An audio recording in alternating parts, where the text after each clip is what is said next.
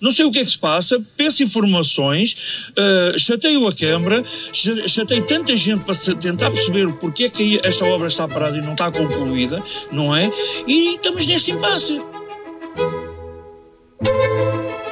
Viva! Está com o Expresso da Manhã. Eu sou o Paulo Baldaia.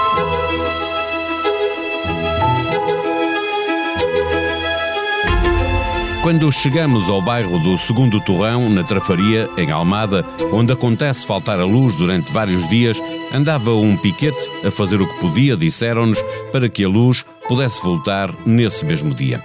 Quando saímos de lá, de regresso a Lisboa, estava a anoitecer e a energia tinha voltado. Na SIC, numa reportagem à hora do almoço sobre este aglomerado de casas, ilegal há 40 anos, ouviram Alexandra Leal, coordenadora da Associação Cova do Mar e do ATL gratuito Fábrica de Sonhos. E fez-se luz, no sentido de que parecia óbvio que num tempo de debates de pré-campanha eleitoral era preciso ouvir falar sobre política quem leva uma vida de ativismo fora dos partidos. Assim, a entrada do bairro não era o destino final.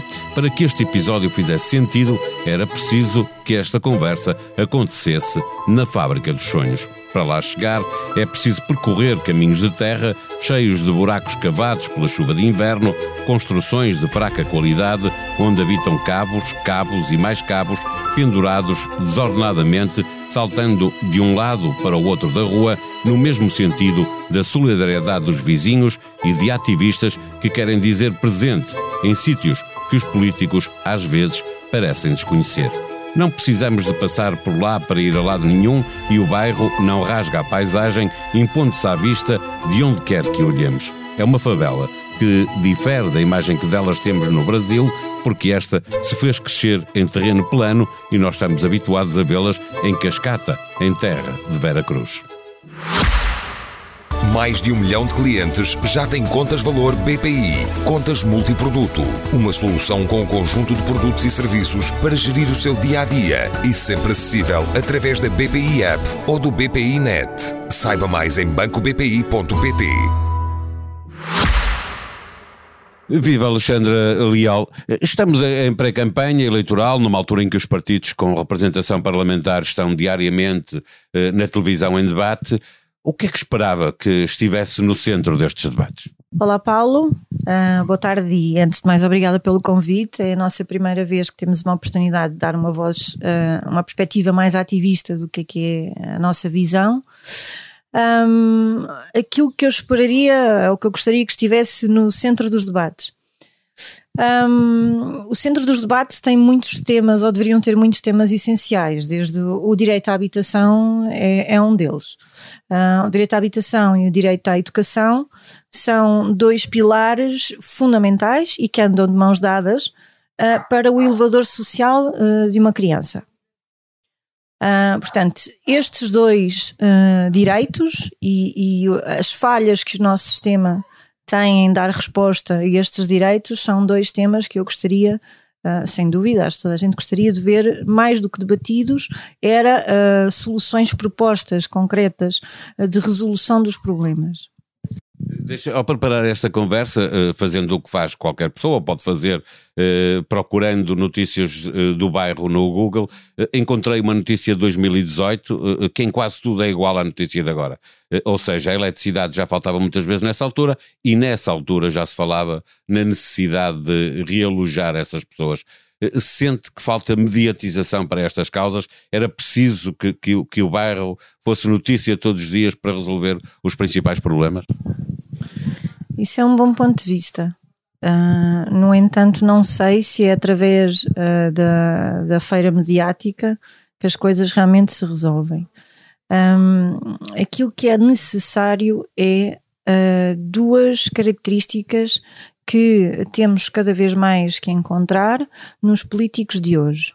É humildade, um, que temos que perceber que realmente eles têm uh, essa capacidade de, de, de, serem humildes e reconhecerem, e realmente a identificação uh, que eles tenham com o sentido de missão para o qual foram eleitos. estas duas características, uh, nuns bons políticos, é que podem realmente criar soluções para que as coisas se resolvam sem termos que recorrer aos à comunicação social e, e aos, às coisas mediáticas. Quando olha para, para o discurso político em termos de, em tempo de campanha eh, e depois eh, faz eh, o que faz aqui, neste bairro, ajudando a que as crianças possam ter um sonho e construir as condições para que elas possam sonhar, não sente às vezes que os políticos provavelmente nem, saibam, nem sabem que este sítio existe? Essa pergunta tem muitos pontos para se tocar. Um, o primeiro, começo por fazer um paralelismo com um deputado municipal uh, que um dia uh, nos disse uma coisa que realmente nos ecoou, que é, na sua essência, a política tem a mesma missão que as instituições humanitárias, porque o papel é servir o povo. Uh, e eu achei isto extremamente bonito e na altura de uma humildade gigante e de um reconhecimento pelo que nós instituições fazemos. Mas achei isto realmente bonito, porque o que acontece é que perdeu-se, ou se calhar é questionável, se não se perdeu esse sentido de missão de servir a população. Uh, quando nós uh, chegamos a, recu a, recuperamos esta, esta perspectiva e nos alinhamos com, com ela, realmente ficamos uh, a perceber que há falta de proximidade política com instituições, muitas vezes, no terreno, que são as primeiras, é a primeira frente de linha. Né? Somos as primeiras instituições a, a chegar ao povo. Portanto, deveria, sem dúvida, haver mecanismos ou políticos com uma maior vontade de se aproximarem uh, a quem está no terreno.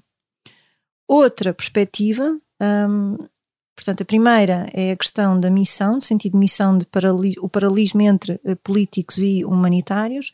O segundo é a questão da proximidade com, com, o terreno e com a população, não, é? não se isolarem nos seus castelos democráticos, um, e a terceira é, uh, preocupa-me, por exemplo, que uh, não haja muita abertura de, por parte das, das partidos políticos e, e da, da, democracia em geral em reconhecer nos ativistas um papel fundamental uh, que eles têm que é realmente alertar e denunciar situações que se encontram uh, no terreno uh, e que não se e, e por não serem um, eh, partidários, né, a maior parte dos ativistas ou das instituições humanitárias e ativistas como a nossa, não tendo qualquer uh, afiliação partidária, acabamos por muitas vezes não ser convidados para conversar efetivamente sobre o problema nem ser ouvidos.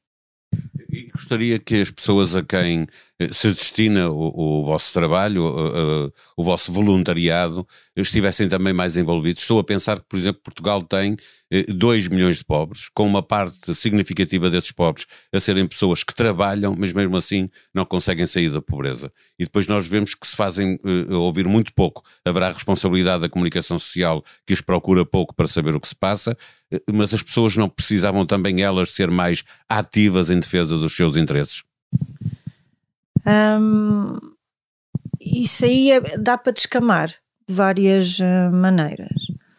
Um, a, a, o primeiro ponto é que, na nossa experiência, a comunicação social, temos tido uma sorte tremenda, porque temos construído ao longo destes cinco anos uma rede de jornalistas que têm uma integridade uh, ética e profissional gigante e que verdadeiramente vêm uh, falar connosco ao encontro do que é a nossa verdade e a nossa realidade da situação. Um, outro ponto, outro, outra perspectiva que também podemos pôr é que as próprias associações ou IPSS ou instituições de fundações ou instituições de solidariedade muitas delas podem ou deveriam ter uma voz mais ativista. Ou seja, nós, associações que estamos muitas vezes na frente de linha, é preciso uh, dar-lhes coragem e fazer um call to action para efetivamente chegarem-se à frente e começarem a denunciar a comunicação social. Ou seja, não tem que ser a comunicação social a fazer diretamente a ponto com o indivíduo que já tem um trilhão de problemas em cima na sua vida para resolver e que se calhar até pode estar a ter instituições que são intermediárias da situação, mas que não, não denunciam. O bairro do segundo ramo. E as próprias pessoas.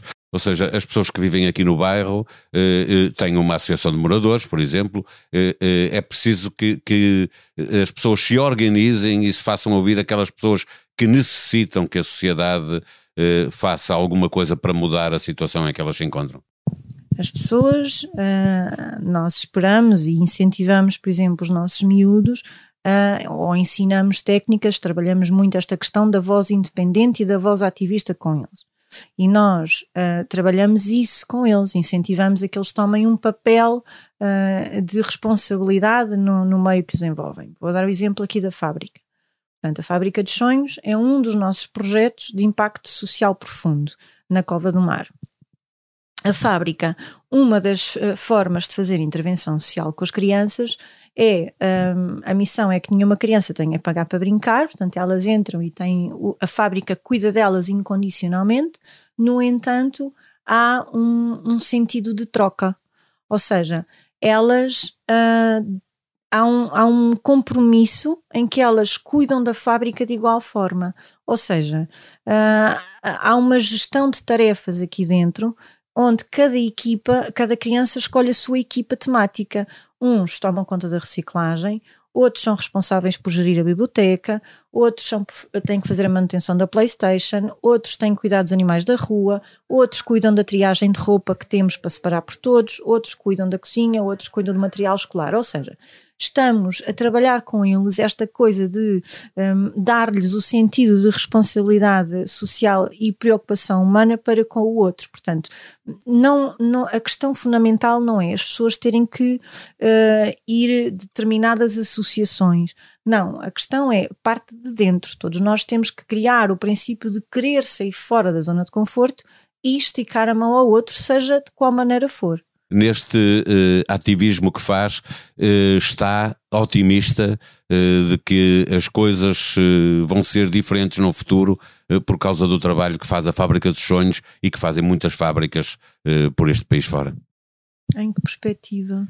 De que as crianças sairão reforçadas e terão uma oportunidade que não teriam se não houvesse este, uma fábrica dos sonhos aqui no bairro. Eu percebo o sentido da pergunta, acho que ela é uma linha de pensamento às vezes perigosa, porque significa que eu então só vou recolher uh, frutos se elas realmente conseguirem seguir esses caminhos. E eu não posso colocar essa expectativa, porque eu posso já cá não estar viva, não é? Pronto, portanto, eu, nós, eu pessoalmente então desconstruí tudo ao contrário, que é, eu no momento sinto que a diferença está a ser feita com elas, sim, então está feito. Porque o meu papel uh, e, e, o nosso papel aqui, por exemplo, outro programa de intervenção que nós temos, um é a tribo que cuida dos outros, portanto é tal responsabilização social e divisão de tarefas entre todos, um, e o outro, o primeiro e o principal, é o programa que se chama Rebenta a Bolha. Ou seja, são todos os estímulos que nós damos aos miúdos que fazem com que eles rebentem a bolha de isolamento aqui em que vivem. Ou seja, as aulas de karatê gratuitas, as aulas de dança, as aulas de ciências, as atividades de cinema, as atividades de informática, as brincadeiras que fazemos, os jogos, os passeios, tudo que seja um estímulo que ela não teria alcance e que nós de repente chegamos aqui, pum, já está, bora fazer, ou, ou toma, eh, vai brincar, um, isso para nós é um rebentar a bolha. Portanto, cada, cada vez que rebentamos a bolha, a missão fica um bocadinho mais cumprida. Em expresso.pt encontra a análise de todos os debates a caminho das legislativas de 30 de janeiro e, para lhe facilitar a leitura, o jornal fez as contas aos primeiros 18 debates para saber como estão os comentadores a classificar a prestação de cada um dos líderes partidários com representação parlamentar. Voltamos a propor-lhe que ouça mais um dos inúmeros podcasts do Expresso e da SIC. Desta vez, dizemos-lhe que vale a pena ouvir o novo episódio de O Mundo a Seus Pés, com Pedro Cordeiro e Cristina Pérez, à conversa com o jornalista José Milhazes. Pontapé na bola, mas longe dos relevados, Eric e Pani Varela são candidatos a melhor jogador do mundo de futsal. Os jogadores do Sporting e campeões mundiais com Portugal estão entre os 10 nomeados para o prémio de Melhor do Mundo, um troféu que o português Ricardinho já venceu por seis vezes. A sonoplastia deste episódio foi de João Martins. Tenham um bom dia, nós vamos voltar amanhã. Até lá.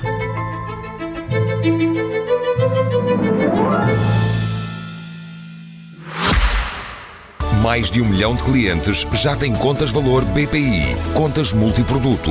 Uma solução com um conjunto de produtos e serviços para gerir o seu dia a dia e sempre acessível através da BPI App ou do BPI Net. Saiba mais em bancobpi.pt.